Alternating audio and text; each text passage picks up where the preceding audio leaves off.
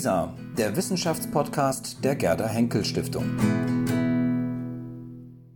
Frau Dr. Smolker, Sie haben vor zwei Wochen in Konstanz am ersten Geistesslam teilgenommen. Was hat Sie eigentlich daran interessiert? Warum haben Sie daran teilgenommen? Also zum einen hat mich sicherlich interessiert, ein ganz neues Publikum anzusprechen. Also sprich ein Publikum, das sich normalerweise nicht mit meinem Thema beschäftigt, überhaupt mit geisteswissenschaftlichen Themen beschäftigt und das auch nicht unbedingt wissenschaftlich oder akademisch gebildet ist. Das heißt, das Ganze einfach auf einen Punkt zu bringen, mein Thema so darzustellen, dass es wirklich jeder verstehen kann und es dann möglichst auch noch interessant, lustig, witzig darzustellen. Also das war auf jeden Fall die Herausforderung dabei. Was ist denn genau Ihr Thema? Sie sind doch eigentlich Sprachwissenschaftlerin und Psycholinguistin, mhm. also damit eigentlich keine klassische Geisteswissenschaftlerin, mhm. oder doch? Klassisch sicher nicht. Also von meiner Ausbildung her bin ich sogar Psychologin. Ich bin in der kognitiven Psychologie ausgebildet und arbeite jetzt in der Sprachwissenschaft. Also insofern bin ich sicher nicht klassisch beschäftigt, aber ich glaube, dass oder ich bin überzeugt davon, dass meine meine Ausbildung als Psychologin in den, in den psychologischen Methoden mir unglaublich hilft, in psycholinguistische Exponente aufzustellen, weil das ist dann das, was man eigentlich dann als Psycholinguist oder Psycholinguistin macht. Also insofern bin ich dann wieder sehr klassisch und sehr gut dafür ausgebildet, auch wenn es kein klassischer Weg ist. Und was war Ihr Thema?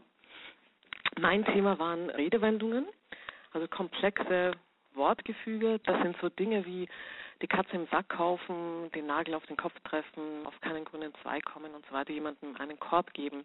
Was mich dabei interessiert ist, dass die Bedeutung von so einer Redewendung, also wenn Sie, dass die eine ganz andere ist als die Bedeutung der einzelnen Wörter. Das heißt, wenn Sie eine Katze im Sack gekauft haben, dann haben Sie meistens kein Tier zu Hause, das Sie irgendwie füttern müssen, sondern Sie sind irgendwie überrumpelt worden.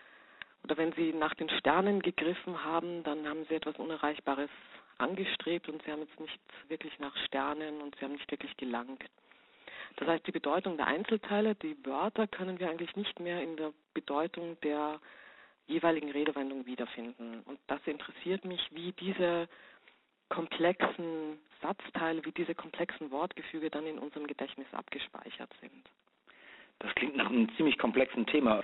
Was war da für Sie wichtig, als Sie den Vortrag vorbereitet haben? Beziehungsweise was unterscheidet diese Art des Vortrags von einer klassischen Vorlesung oder einem Seminarreferat? Also erstens mal die Zeit. Acht Minuten ist unglaublich kurz.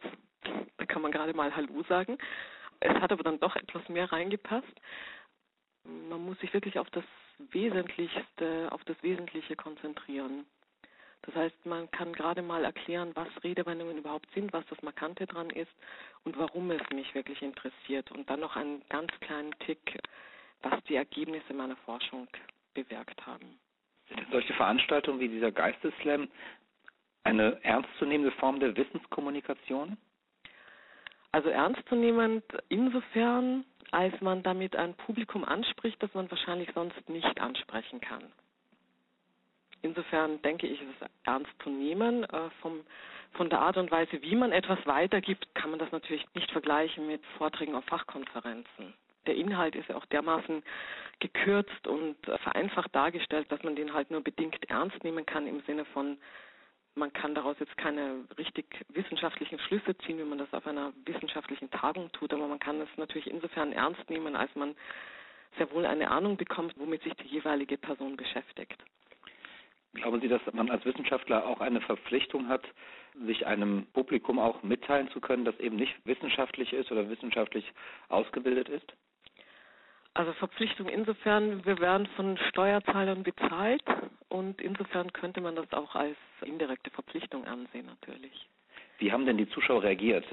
Welchen Alters waren eigentlich die meisten? Ich glaube ziemlich gemischt. Also ich glaube die jüngsten, das weiß ich, waren zwölf Jahre alt und die jüngste Teilnehmerin, von der ich mir auch eine Stoffkatze geliehen hatte für meine Pantomime. Und ich glaube bis, also ich würde mal weit in die 70 schätzen.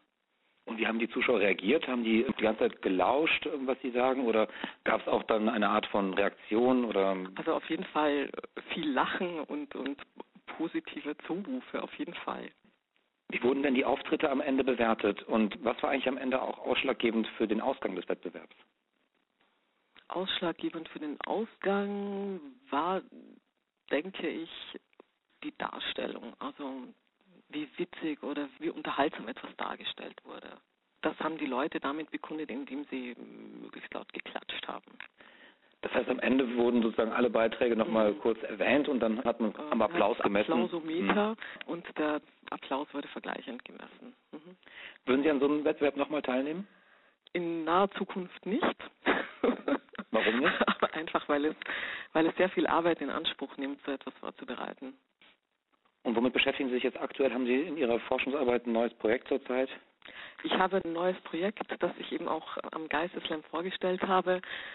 Ein neues Projekt, das von der Fritz-Thyssen-Stiftung und von der Volkswagen-Stiftung finanziert wird, wobei mir diese beiden Stiftungen eben die Möglichkeit geben, für die kommenden fünf Jahre genau diesem Thema in Bezug auf komplexe Wortgefüge nachzugehen. Ja, dann bleibt mir Ihnen viel Erfolg für Ihre weiteren Studien, für Ihre weitere Forschungsarbeit zu wünschen und vielen Dank, dass Sie für das Gespräch Sie zur Verfügung gestellt haben. Dankeschön. Danke Ihnen auch.